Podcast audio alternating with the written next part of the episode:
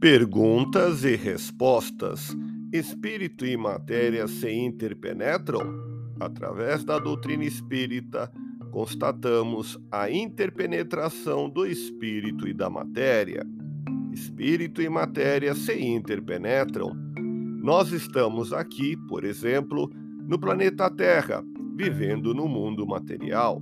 No entanto, estamos cercados de espíritos de entidades espirituais que não vemos, que não podemos palpar. Isso mostra que o mundo material é interpenetrado pelo mundo antimaterial, expressão fornecida pela ciência materialista. Quando o indivíduo desencarna, o espírito fica liberto do corpo físico, dispondo apenas do seu perispírito. O perispírito é constituído pelo elemento que chamamos de fluido universal.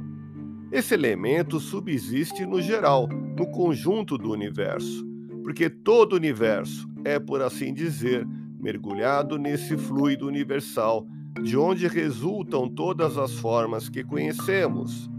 No Espiritismo, o espírito é independente da matéria, e justamente por isso perispírito pode se conservar como um instrumento de manifestação do espírito no plano intermediário entre a matéria e o espírito, na fronteira desses dois elementos fundamentais do universo.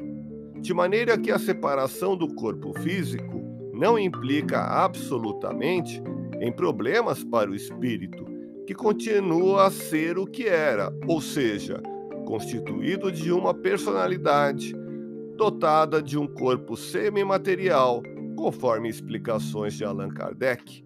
Quer saber mais? Ouça podcast Espiritismo. Agradeço sua audiência, fique na paz do Cristo e até o próximo episódio.